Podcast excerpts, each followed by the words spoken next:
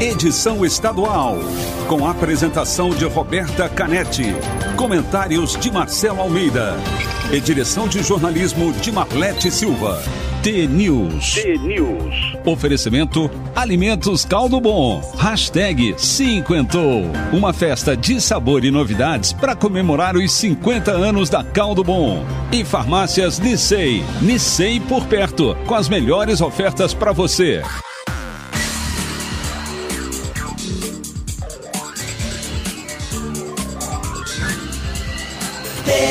T-News. São sete horas e dois minutos. Um ótimo dia para você que está sintonizado na T, a maior rede de rádios do Paraná. Você ouve agora a análise das notícias desta manhã. Participa com a gente da programação pelo WhatsApp 419-9277-0063.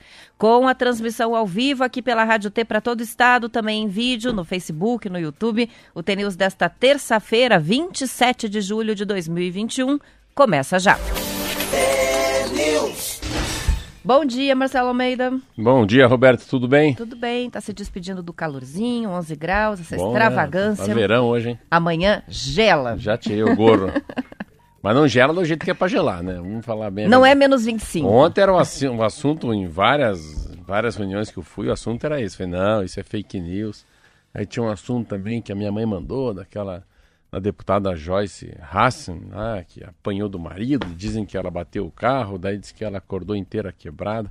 Interessante essa conversa do que, que é fake news, do que não é. Isso, e nesse caso tem muita, né? Inclusive uma matéria que circula com o layout do Estadão. O Estadão teve que se defender ontem dizendo não é verdade que a gente publicou a notícia sobre o acidente com a deputada Ah, Joyce eu recebi Alves. a cabeça do nunca falou em acidente. É, porque é exatamente, é uma fake news com o layout do Estadão, fica parecendo de verdade. Ela prestou um depoimento ontem de duas horas, né? Ela está dizendo que sofreu um atentado, que ela acordou é, já toda machucada dentro de casa, foi socorrida pelo marido que também estava no apartamento e, inclusive, está acusando já algumas pessoas ali ligadas à política mesmo nacional é, de um suposto atentado. A gente fica aí de olho nessas investigações, mas meu Deus, quanta fake news nesse Quanto a caso, fake hein? news mesmo. Vamos lá, vamos dar uma T? Vamos lá. Alma T.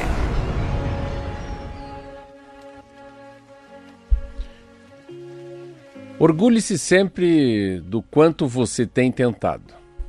Não importa o quão rápido você avança, porque é durante o caminho que mostramos nossa verdadeira face. É durante a jornada, enfrentando os desafios, os desvios, os altos e os baixos, que nosso caráter revela quem somos de verdade.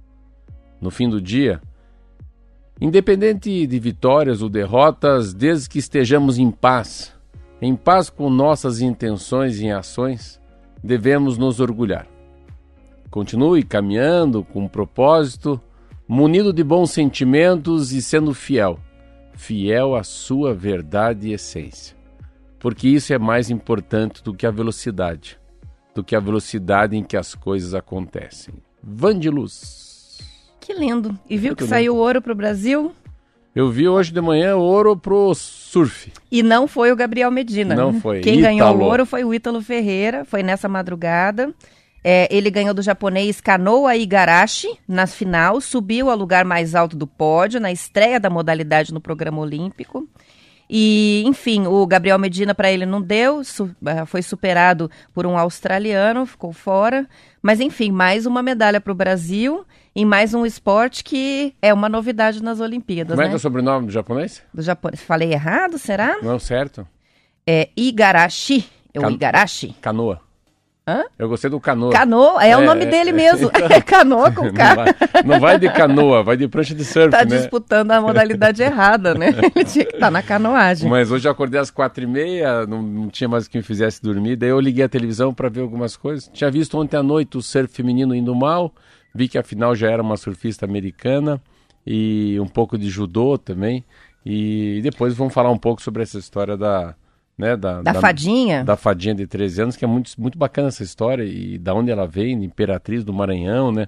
Como é que começou a história do nome Fadinha, por que, é ela usa o Fadinha, o número de seguidores, que é um troço surreal. Enfim, vamos falar da- do esporte, mas em, o que tem por trás, né? De uma grande De campeã toda essa história. de 13 anos de idade. E que é, na verdade, já virou a sensação das Olimpíadas, pelo Sim. menos para os brasileiros. Está dizendo Sim. que ela deu mais alegria num esporte novo do que 50 anos de futebol nas Olimpíadas para o Brasil. Então tá linda a participação dela, foi maravilhosa e o pessoal. é, agora, hoje o assunto é o surf, né? Mas ontem o jogo do, de vôlei também foi super emocionante. Eu peguei Viu? só um, um pedaço, porque é um horário Ontem foi difícil gente, rivalidade, né? né? Eu li só. Saiu perdendo o Brasil no vôlei para a Argentina, os hermanos, de 2 a 0 e o Brasil foi lá e virou 3 a 2 Isso aí, são 7 horas e 7 minutos e o Instituto Butantan, Marcelo, começou uma nova etapa daquele estudo para entender o impacto da vacina, a Coronavac especificamente, no controle da pandemia. Em Serrana, no interior de São Paulo, a cidade, que tem 45 mil habitantes, teve toda a população adulta vacinada como parte do Projeto S, como é chamado esse estudo. Parece história em quadrinhos, né? É. Eu falei, deve- será que tem alguns mutantes X-Men lá no Projeto S? No novo ciclo, o Butantan vai avaliar a imunidade de longo prazo agora dos moradores que já tomaram as duas doses da vacina produzida pelo Instituto e pela farmacêutica chinesa Sinovac. Segundo o Butantan, vão poder participar dessa nova etapa da pesquisa na condição de voluntários, todos com mais de 60 anos, uma parte das pessoas com menos idades, eh, idades já vacinadas com a Coronavac. O estudo vai ser acompanhado pelo Comitê de Ética em Pesquisa em Seres Humanos do Hospital das Clínicas, da Faculdade de Medicina de Ribeirão Preto, da USP. Após as coletas em Serrana, os testes para avaliar a imunidade dos vo- dos voluntários vão ser feitos pelo Laboratório Estratégico de Diagnóstico do próprio Instituto Butantan. Os voluntários vão ser acompanhados durante o período de um ano. O que, que eles querem saber? Por quanto tempo a vacina imuniza contra a Covid, que ainda é uma resposta que a gente não tem com relação às vacinas, né? É, se daqui um ano ainda estaremos imunizados? Se daqui seis meses precisa de reforço? Essa é a pergunta.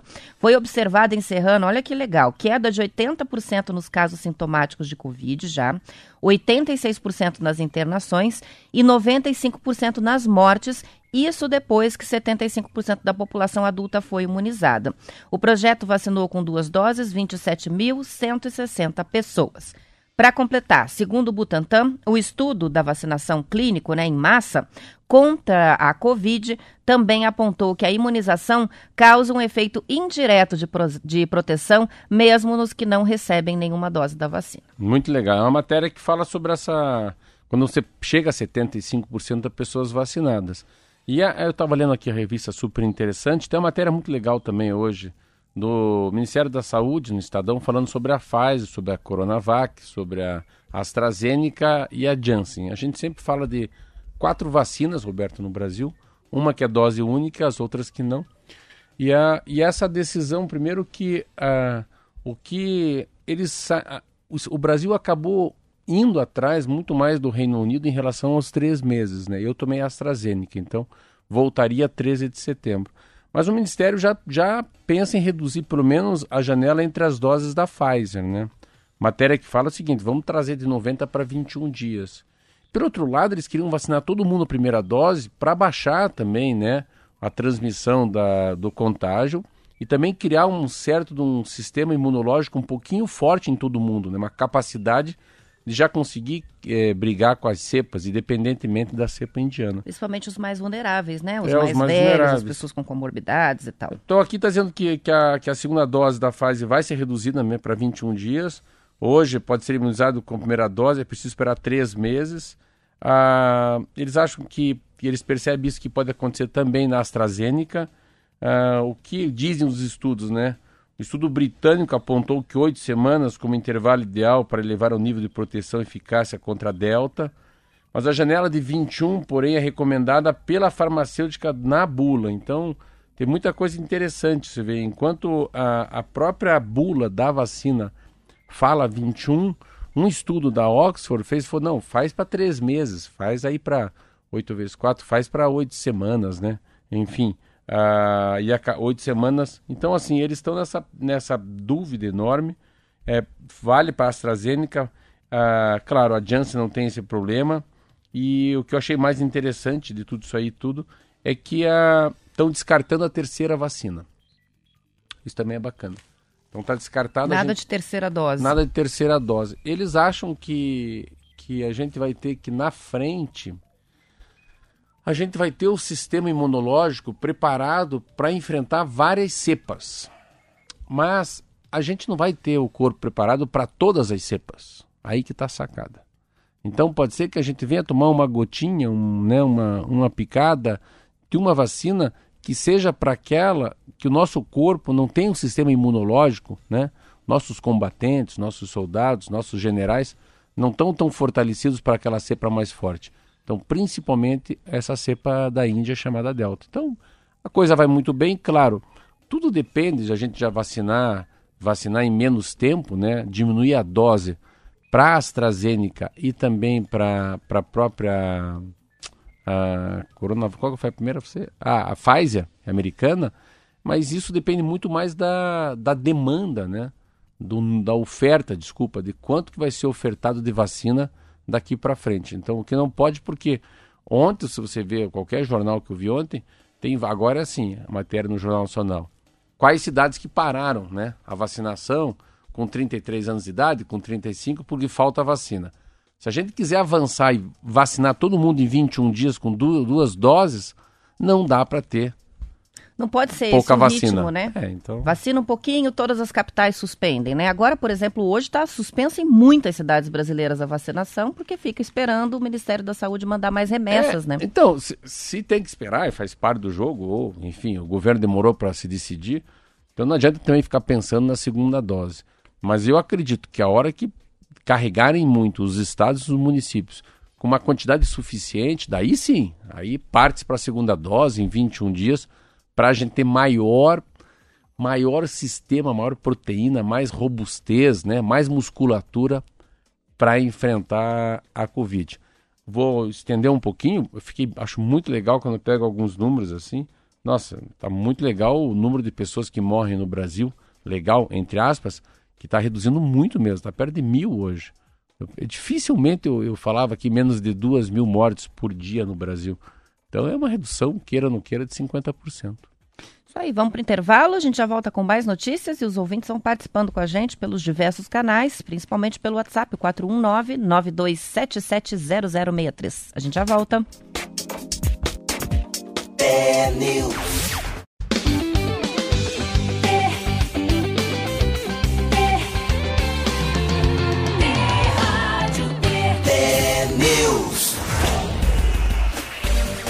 São 7 horas e 19 minutos. Uma advogada de São Paulo registrou a marca Fadinha, que é o apelido da skatista Raíssa Leal, medalha de prata nos Jogos Olímpicos de Tóquio, no INPE, o Instituto Nacional de Propriedade Industrial.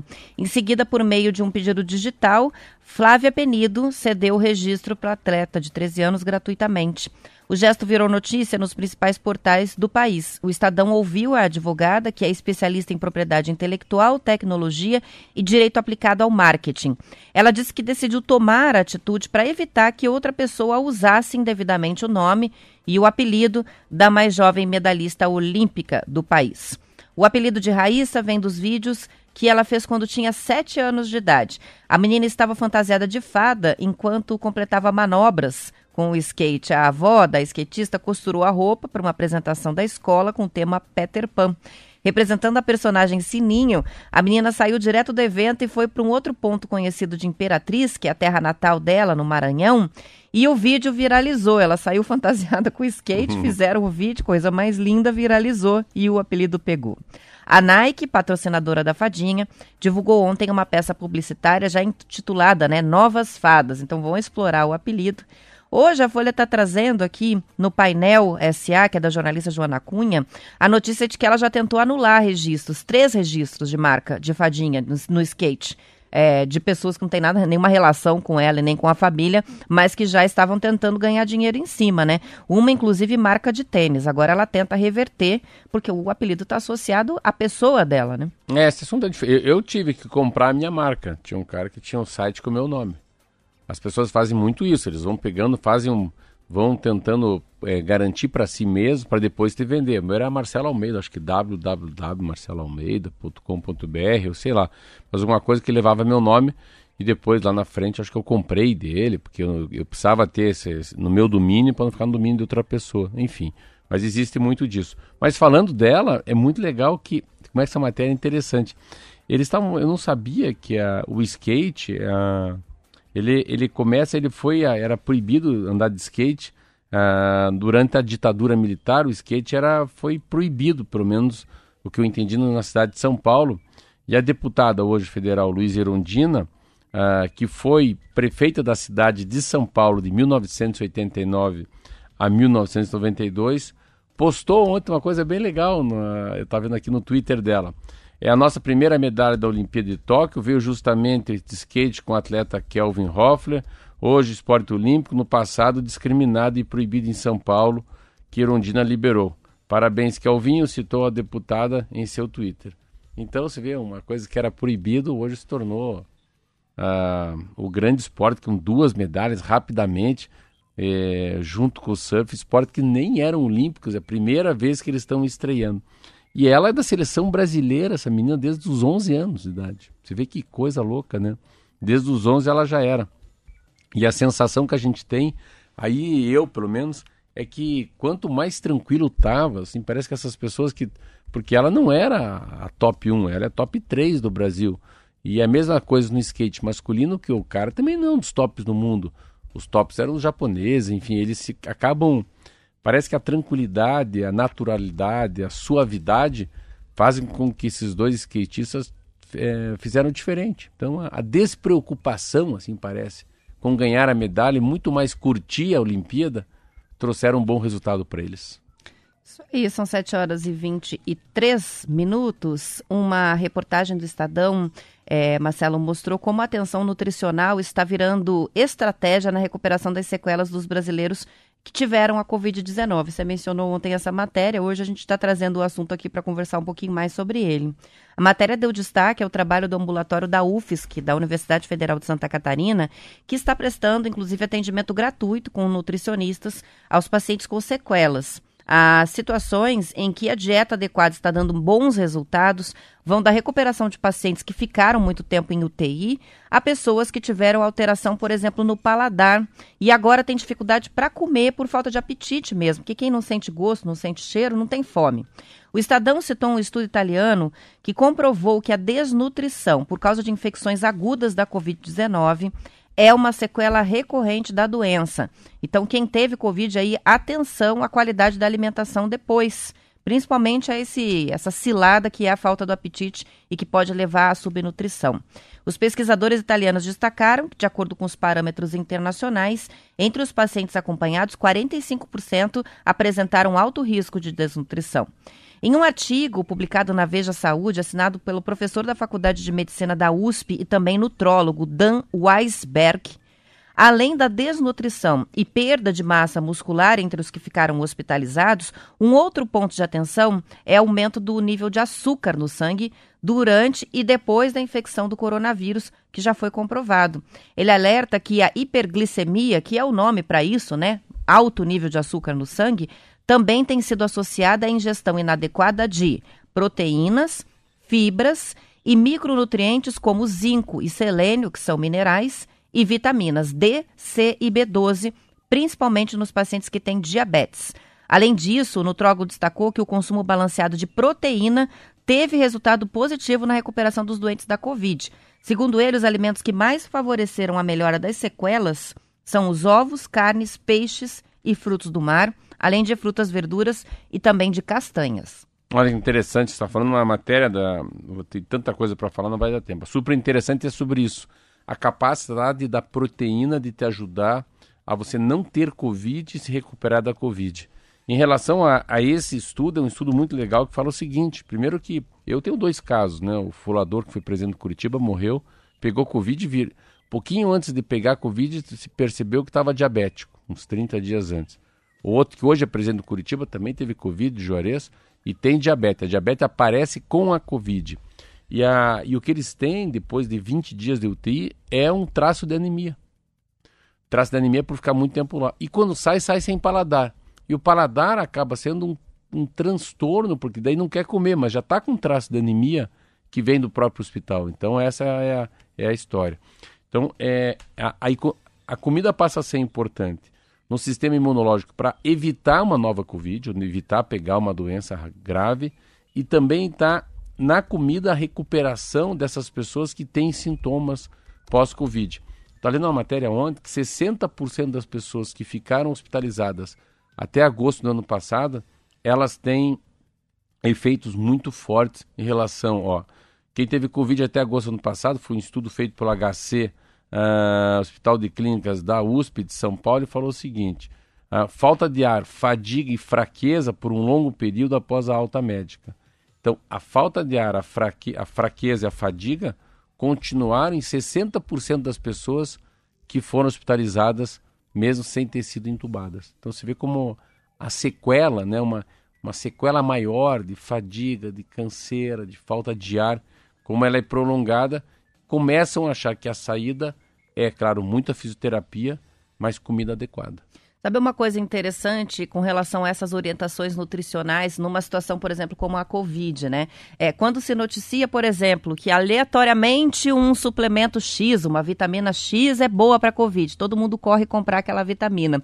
Mas parece que esse discurso da alimentação balanceada entra por um ouvido e sai para o outro, outro, né? Muito mais importante do que ficar tomando esse monte de recomendação que vem pelo WhatsApp é perceber e entender que depois de uma infecção pela Covid, o corpo está fragilizado. Então, as pessoas que pegaram Covid, estavam com uma alimentação ruim e pegaram a Covid tiveram mais consequências. E as que não se alimentam bem na volta também podem ter mais sequelas, né? Então, a, não é blá blá blá. Não. a alimentação balanceada é, é remédio mesmo. É, eu li uma história do leite, exemplo, assim. Você não, você não deveria tomar leite depois de 50 anos de idade, 40 anos de idade. Isso não é um bezerro. E, e quanto o, o, organismo ele, ele trabalha para estourar as células do leite, uma coisa assim. Então, o organismo trabalha muito, com uma rotação muito forte para digerir o leite. Então, se for possível não tomar tanto leite, o organismo agradece. Então, sempre deixar o organismo, né, parece, muito mais preparado para enfrentar uma guerra. Não ficar perdendo tempo que não deve perder. Essa é a minha sensação. Tem comida que parece que tira, né?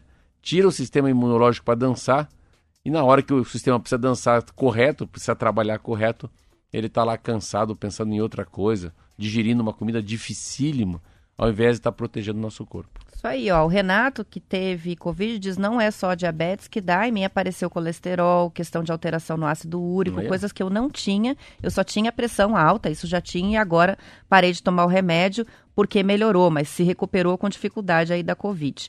E para fechar, tem a Amarelli que mandou uma dica de filme aqui, eu vou recomendar também, porque eu assisti com relação a, a inspirado aí na, na, nossa fadinha. É um filme que ela assistiu na semana passada no Netflix, chama A Skatista, é um filme indiano, você já viu? Não. É bem legal. Vamos é ver. sobre uma garotinha indiana que começa a andar de skate, aprende a andar de skate, e isso muda a vida de toda uma comunidade na Índia, assim. É bem legal o filme, vale a pena. Quem quiser é, assistir aí, fazer associação, comentar com a gente depois a associação aí com a Fadinha, é o assunto do momento.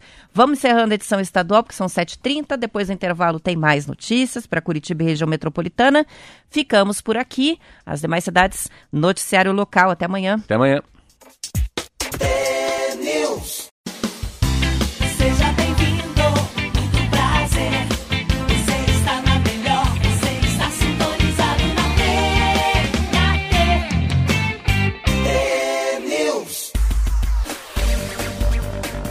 São 7 horas e 34 minutos. O hábito de dormir menos que o recomendado durante a noite desencadeia em adolescentes a vontade de tirar cochilos ao longo do dia. E esse comportamento é comum em jovens com entre 14 e 19 anos e em longo prazo leva a um ciclo vicioso que pode gerar prejuízos no aprendizado e também na memória. Cochilos podem ser benéficos desde que não ultrapassem 60 minutos e sejam feitos logo após almoço. Os riscos dos cochilos longos são apontados nos estudos de do, do doutorando Jefferson Souza Santos e do professor Fernando Mazeri Lousada em artigo publicado no jornal da Sociedade Mundial do Sono e da Associação Internacional do Sono Pediátrico. Os autores integram o Laboratório de Cronobiologia Humana da Federal do Paraná. A pesquisa de Santos e Lousada avaliou os padrões de sono de 1.554 adolescentes matriculados no ensino médio em 2019 e verificou que o cochilo diurno é uma prática comum para a maioria, 60% quase. A Fundação Nacional do Sono recomenda de 8 a 10 horas de sono de qualidade por dia para os adolescentes, Mas, de acordo com um estudo feito aqui em Curitiba, só 27% dos entrevistados dormem mais de 8 horas e 71% informaram que nunca ou somente às vezes dormem as 8 horas recomendadas. Com relação à sonolência em sala de aula, 38% disseram que se sentem sempre ou frequentemente sonolentos. A conclusão do estudo é que aqueles que apresentam o hábito de cochilar durante o dia tendem a dormir mais tarde, por volta das 11h30 da noite, e permanecem dormindo por menos tempo em comparação aos que não cochilam durante o dia.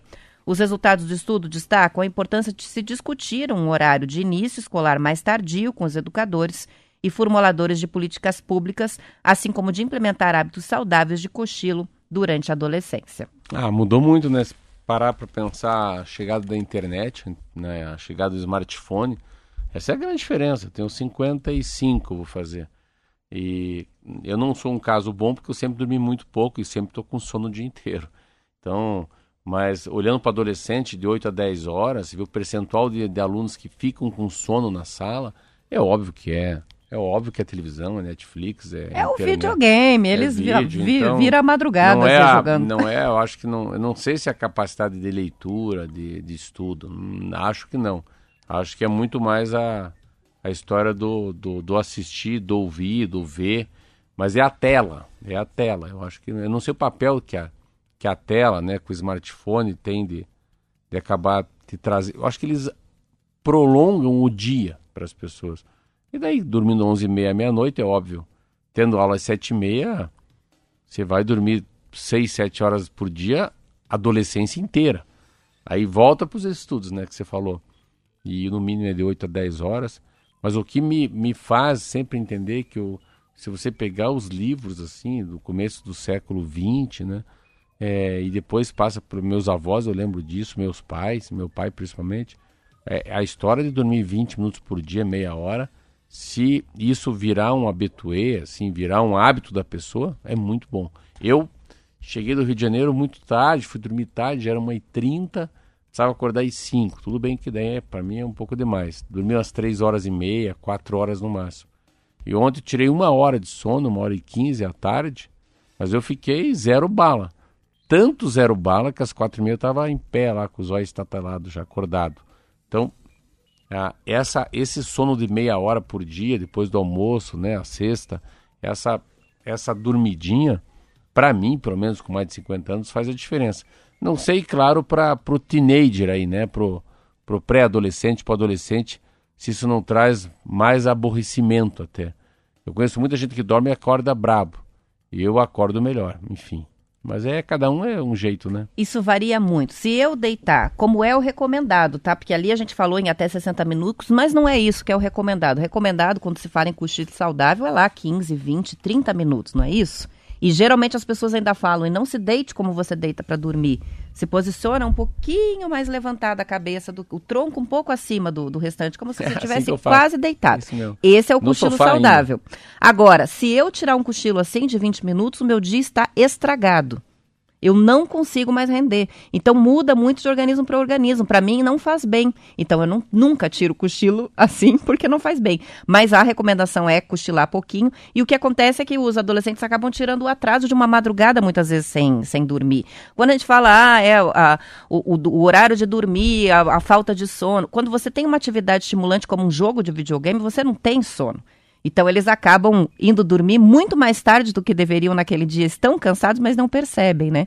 É muito difícil é, controlar pode, o sono dos adolescentes. E isso pode mudar muito a percepção de atenção na aula, né? Com certeza, daí ficam dormindo a aula inteira, da, né? O resultado da... E pensa como a pandemia prejudicou essa, essa rotina, né? Porque se antes havia, pelo menos o horário estava mais estabelecido. Vai ter que levantar, ir para a escola e vai voltar ou à noite ou Depois no fim acabou. da manhã. E aí não, agora é tudo em casa, então virou uma bagunça. Muito difícil e muito preocupante, porque é bastante tempo já de irregularidade de sono aí para os adolescentes. Isso mesmo. Ainda mais com a pandemia. São 7 horas e 40 minutos. Tem ouvinte falando que eu estou de novo vestida de atleticana. Não é verdade, o Marcelo é testemunha. Isso não é preto e azul, sim né? azul marinho. Então, é azul marinho. então lá, olha lá de novo o preto e vermelho. A tela tá, tá enganando. A roupa é azul marinho, eu não estou vestida de atleticana. Olha só, o interesse dos consumidores jovens e conectados está fazendo a venda de alimentos orgânicos crescer mais online por meio de serviços de delivery e da venda de cestas do que do grande varejo. Em 2019, cerca de 1% das compras foram feitas online. Agora o percentual já chega a 20%. De 1 para 20, olha a diferença. A novidade tem favorecido os produtores, porque, segundo o diretor da Rio Bonito Orgânicos, o Alex Lee, a logística é uma questão difícil para os orgânicos. Vender é a grande dificuldade, mais do que produzir. Com o aparecimento do consumidor que faz essas compras pela internet, se abriu um mercado inteiro para esses agricultores. A mudança de paradigma também foi importante porque as vendas nos supermercados recuaram durante a pandemia a níveis que não eram vistos há mais de uma década. Diante disso, o meio digital se tornou uma ponte importante para conectar os produtores e consumidores, sem intermediários. Segundo reportagem do Valor Econômico, a cadeia de orgânicos vai sobreviver bem à pandemia. Quase 70% dos produtores brasileiros tiveram aumento nas vendas no mercado doméstico no primeiro semestre deste ano e 73% viram as exportações crescerem no período, de acordo com pesquisa da Organis, que é a Associação de Promoção da Produção Orgânica e Sustentável. Dois motivos, né? O primeiro motivo é a pandemia de verdade, né? Essa volta da essa coisa de se alimentar melhor. E toda matéria que eu leio tem essa história, né, da questão ambiental, questão social, questão de governança. Ah, a história do, da, do, do planted base, né, a base das plantas, muito forte na carne, né, em todos os, todos os grandes frigoríficos. O que é mais interessante, tipo, orgânico. Aí o que é, os mercados que não têm vão ter, vão cada dia com certeza não vai ficar a, a, os produtos orgânicos não vão ficar na mão dos pequenos. Os grandes também vão trazer para dentro dos supermercados o próprio orgânico, né? E ele começa a ter um espaço muito grande. Primeiro por causa da pandemia, esse, esse novo costume de comer melhor, comer menos, e depois, junto com isso, a, a história do, dos deliveries. Ele tem um pouco desse papel do. O café deu uma descolada um pouco maior já, mas o orgânico e a cerveja artesanal, ah, o café gourmet, são todos produtos que eles são pequenos, se você colocar isso em capacidade de pensar um país, né? O número de ceasas, né? Você pega no Brasil, fala de, né, dos commodities. Então, tudo é muito grande, deve ser muito pequeno a relação de número de orgânico para o não orgânico. Mas eles vão ganhando uma escala muito grande dentro da coisa que é pequeno. Então, às vezes você... O Brasil, eu lembro que tinha... A cada 100 cervejas, duas cervejas eram artesanais. Mas se for para quatro, dobra, entendeu? Não. A gente tem que fazer a, a comparação em cima dela mesmo. E a mesma coisa para orgânico, né? Então você vai de 1 para 20%. Não é o aumento de orgânico, é mais orgânico sendo vendido pelo delivery. Isso aí, é mais entrega, compra online, né, com entrega de orgânico. Esse, é. é o, esse foi o aumento. É, eu, eu aderi mesmo, assim, agora a minha feira é sempre pela internet, porque como tem o, um produtor da região metropolitana que leva as verduras toda semana, as frutas e verduras em casa, eu já entro no site e faço a compra em cinco minutos. Eu não consigo, eu não consigo. É, eu gosto. Eu não consigo comprar uma verdura sem ver. É mesmo? Uma fruta, não, ah, não consigo. Tenho um pavor que alguém escolha para mim, engraçado isso. É, mas eu, na verdade, raras vezes eu me decepciono. Porque você eles capricham na escolha então, você também. Você está numa fonte boa. É. Você tem muito princípio, então. Isso aí. É. São 7 horas e 44 minutos. Mais participações que vão chegando para a gente. Tem muita gente conectada hoje aqui pelo Facebook. Vou citar alguns. Tem o Neuvira, a Elza, o Fernando, também a Mara está assistindo aqui pelo, pelo Face da Rádio T. O Pedro, o Edson, a Ana, muitas participações. Ah, de São José da Boa Vista, a Cida Gomes está aqui também, o Luiz, o Moisés, um bom dia para todo mundo, obrigada pelas participações. É muito legal ver isso, né? Como já muda, há uma mudança de hábito e hoje tem gente que dá para fazer a chamada aqui pelo Facebook. Legal. Tanto o Facebook do T-News quanto do Facebook da Rádio T. Tem eu lá os ouvintes que estão né? todo santo dia lá. Não, não, tinha esses dias aí, não tinha nem essa, essa câmera nos filmando aqui. É, e agora já é um hábito para muita gente. Tem, pegou, pegou aqui a transmissão também pelas redes sociais. A gente vai fazer um rápido intervalo, volta com mais notícias, vão participando, já registro mais participações também. Fiquem com a gente. T-News.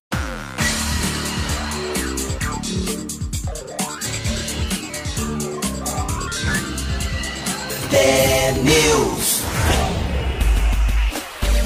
São 7 horas e 46 minutos, com a previsão da chegada de, a, de, uma massa de ar polar à cidade, que vai fazer as temperaturas despencarem abaixo de zero a partir da madrugada desta terça-feira. A Prefeitura de Curitiba vai adotar medidas para ampliação do atendimento às pessoas em situação de rua.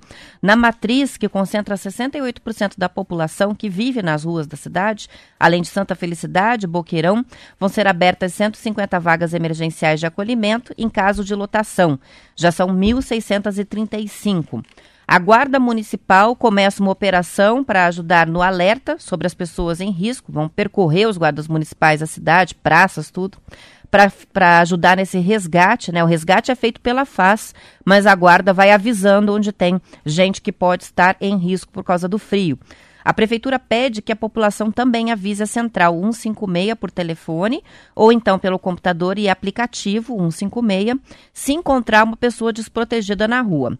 Na quarta e quinta, que devem ser as madrugadas mais geladas, a FAS vai colocar 19 equipes para oferecer esse acolhimento. O que, que acontece com quem aceita o convite para dormir nas unidades da FAS? Vai para lá, tem cama, tem banho quente, alimentação e ainda recebe kits com agasalhos doados. Hum. Então, não precisa ficar por muito tempo, mas pelo menos naquela madrugada gelada tem abrigo e ainda recebe uma ajuda ali.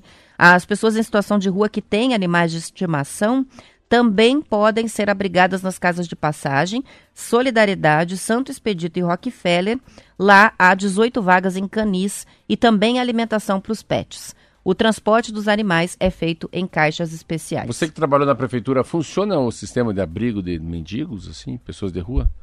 Eu a nunca atuei diretamente na mas FAS, FAS funciona? mas a princípio sim, é. porque lá o que que acontece? A, to, os abrigos são conectados com outros programas sociais da prefeitura. Então a pessoa que aceita esse acolhimento, ela dá um primeiro passo.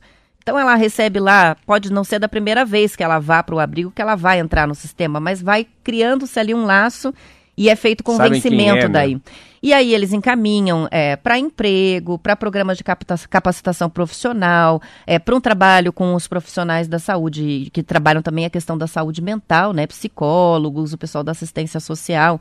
Então, aquela pessoa entra no sistema e passa também é, a, a, regularizar a própria vida com relação à documentação, e aí isso permite que ela possa voltar a estudar, é, é participar com... de programas, por é exemplo, como Bolsa Família, da, né? É que a gente falava do Paulo Guedes, que ele falava que tinha um mundo invisível invisível, né? É. Que eram as pessoas... Ela sai da margem, né? É, é. Deixa de ser marginalizado. Tinha os que não tinham banco, lembra?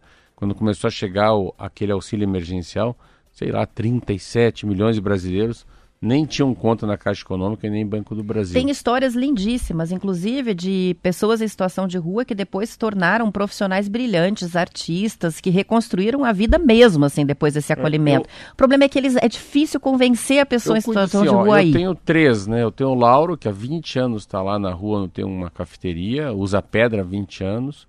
Eu tenho o Alexandre, casado com a Sandra, que é um, um pessoal que que já foi do Rio de Janeiro e está 10 anos na rua. O pai dele foi desembargador. Eu paguei esses dias um hotel para ele, não ficou, não consegue. E tem um outro chamado Márcio, que é um cara também muito bem apessoado que não sai da rua. Então, é, tem duas conversas. Tem as pessoas de rua e na rua. Os, os de rua é muito difícil, assim. Eles têm uma... O Lauro sempre me fala, não, não vou sair da rua, vou morrer na rua, não consigo largar o crack. O Alexandre é um cara que toma cerveja quente também, conversou comigo ontem até, estava fedendo. Falei, bah, vai ter uma diária para ele ir no hotel mais barato de Curitiba para tomar um banho. E ele falou que ia mostrar porque fez a barba e tomou banho para mim hoje. Mas eles não querem abrigo. Eles não querem, né? A, prefeitura... Porque não querem perder a liberdade, principalmente com relação ao uso das drogas, né? Porque você vai para o abrigo, vai ter que parar. E aí é a dificuldade. É muito difícil para quem tem uma dependência química é, topar, né? Aceitar então, ficar sem é a substância. morador de rua, é, é morador de rua com droga, né? Uma coisa é você estar na rua, né? Então você está é, você tá na rua por um tempo, mas você volta a dormir na tua casa, fica lá, né? Um, um agente do meio ambiente, que é um catador de lixo, um pedinte, que é um sinaleiro, mas no final de tarde ele pega um ônibus e vai para casa. O outro não tem. Mas é chocante, assim, eu converso com eles, fico assim impressionado a capacidade que tem né, de aguentar 2 graus, 3 graus, o inverno, vento, rato, bicho, e parece que não pegam nada. Ontem eu estava vendo a temperatura, que é interessante, qual que vai ser essa ampliação térmica. Imaginar que hoje tá, vai chegar a 23 graus e amanhã vai estar menos 2. A diferença de um dia para outro pode ser 25 graus. É uma pancada, não, né? Não tem renite que aguente, né? Não Sinusite, que- renite, gripite. O Marquinhos hoje chegou aqui com calor. Ele falou: Isso é brincadeira, eu tô com calor. Amanhã a gente vai estar batendo os dentes. Então amanhã, é, quarta-feira. Hoje a mínima era 1, máxima 23. Amanhã a mínima é menos 2. Hoje não tem jeito de ser 1 também, né? Não. Menos 2 a 12. Ah, é um porque vai ser a virada à noite depois da chuva. Então esse um de mínima não é o da nossa manhã, será o da nossa madrugada, né? Do fim É, do dia, tá- noite. Também não tá calor agora, hein? Tá 13 no meu. 13 graus. Calor É. não. Mas hoje vai chegar a 23, então vamos aproveitar para dar uma última descongelada, É o máximo, né? porque aí amanhã já a máxima é só de 12, mínima de menos O dia mais 2. frio pelo meu é quinta. Pra mim tá menos 2 a 11. Isso aí. É isso? É, no Cimepar, no Cimepar tá um pouquinho diferente, alguns colocaram menos 3, mas é essa variação, mais ou menos. É Então- muito grande, né? É um choque mesmo. 25 graus. Quinta-feira é mais frio que quarta-feira.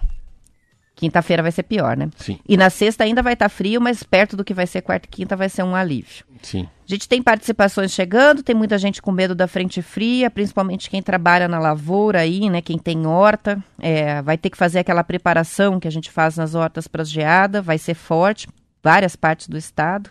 E a gente tem participações que chegam sobre diversos assuntos. O John tá falando sobre a questão do cochilo, do costume dos adolescentes, né?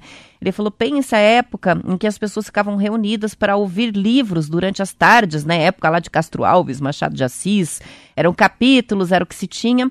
Hoje, na palma da mão, temos tudo. é, temos tudo. Aí a sensação de que o tempo passa mais rápido. Antes, você pedia um extrato do banco que vinha dias depois. Lembro de uma coisa muito verdadeira. Hoje, a velocidade dessa vida louca é isso, né? Ah, toma tempo das pessoas, o sono fica para trás e aí temos zumbis contemporâneos. Eu mesmo, diz o John, vivo com sono. Olha aí, ó. Não é? Não é são só os adolescentes. A gente Eu- também dorme menos do que deveria Eu, vi- eu, e vi- recebe mais estímulo do que às vezes a gente aguenta. eu vivo com sono também. Isso aí. E o Plínio está dizendo, bom dia, marcando presença no TNews. Ele disse que está em quatro barras essa semana. Reciclagem do Detran, ele está contando. Primeira vez em 33 anos Quem quer? de CNH, é o Plínio. Lá vai ele. Plínio, é uma lástima, hein? E meus sentimentos pra você. Eu fiz. Olha, Plínio, se você estiver me ouvindo, pensa um negócio, eu vou dizer. Porque eu fiz. É um, pensa um negócio que é um. que judia da gente. Eu nunca mais. Ó, o que eu cuido. Por uma coisa é boa, Roberta. O que eu cuido para não tomar mais é, ponto na carteira, para ter que fazer esse fatídico curso. E é melhor fazer o presencial, sofre lá, do que a distância. Eu conheço duas pessoas que falam: Meu Deus, Marcelo, a distância é uma, uma dureza. Então, Uma vai, lástima. Uma lástima. Vai, faz. Não vai aprender muita coisa, mas é castigo mesmo, não tem jeito. Isso aí, são 7 horas e 54 minutos. Mais uma participação aqui que é do Joel. Ele está falando sobre a questão do acolhimento, né? As pessoas em situação de rua. Ele diz a Prefeitura de Porto Alegre, por exemplo, nas noites frias de inverno, abre os estádios, os ginásios e acolhe as pessoas para dormirem por lá. Os clubes do Inter, do Grêmio fazem isso no Gigantinho e também na Arena. Não sabia disso. Novidade para mim. É, provavelmente eles não têm vagas suficientes para atender a população de rua numa noite fria por lá. É por isso que precisam fazer esse É, improviso, né? É só naqueles dias, né? Depois eles voltam para a rua. Mas, é um, mas é, um, é um assunto que precisava ser assim, começar a ser debatido, assim. Eu fui no mercado ontem umas 9h30 da noite, aí tinha um, dois, três, quatro. Tinham quatro. Daí, assim, todos pedindo comida, assim, todos com aquela placa de fome, aquela coisa toda. E assim, e assim, pessoas que são trapos, eles viraram trapos, assim, são pessoas que são zumbis. Eles não estão mais ali, parece, né? É, que alma que habita aquela pele, aquele corpo. Me deu uma pena deles ontem, meu Deus do céu. Aí tinha uma comida lá no, no mercado, já aquela coisa pronta, um potinho com estrogonofe, que acho que foi feito às seis da Uma manhã. quentinha. Uma quentinha meio... Meio gelada? Uma quentinha que já tá o dia inteiro. Não era quentinha. Aí tinha uns bolinhos de queijo, tudo pequenininho, assim, sabe? Como fosse uma mini marmitinha. Eu comprei, falei pra moça, coloque, vá separando as comidinhas e amarre pra mim, né? o pacotinho do mercado, só pra saber que é pra eles. Mas assim, como fosse um, um deles que pegou na minha mão, era um esfomeado, como se tivesse na, uma catástrofe alimentar na Índia, assim, na África, sabe? Cara, Passando fome passando mesmo. fome mesmo. E muita gente correndo, e sempre tem um correndo, tem um outro catando lixo. Se você parar teu olhar para ver o número de mendigos que tem numa cidade igual Curitiba, se você percorrer um trajeto de 15 quilômetros de carro, de bicicleta, é impressionante. É, eu fico desesperada numa madrugada fria, assim, quando eu vejo a quantidade de gente que dorme na rua em Curitiba. É muito fria, uma cidade que ainda por cima não vai estar nada favorável, porque vai chover hoje depois do meio-dia até de noite. Então vai estar úmido, vai ser bem difícil essa Eu não- madrugada. Olha, tem um que tá ali perto do shopping em Curitiba, que fica escrevendo, sempre sentado no chão, na rua Visconde Guarapuava, antes de cruzar a rua Desembargador Mota. Isso. E assim, eu fico olhando ele, dormindo ali sempre, meu Deus, eu fico, como é que faz um dia que chove frio? Se dentro da casa da gente, com cobertor, dormindo, é frio, fico, e sabe, eu fico imaginando duas coisas que eu imagino, não sei porquê. Eu imagino rato e cobra. É, Rato e cobra.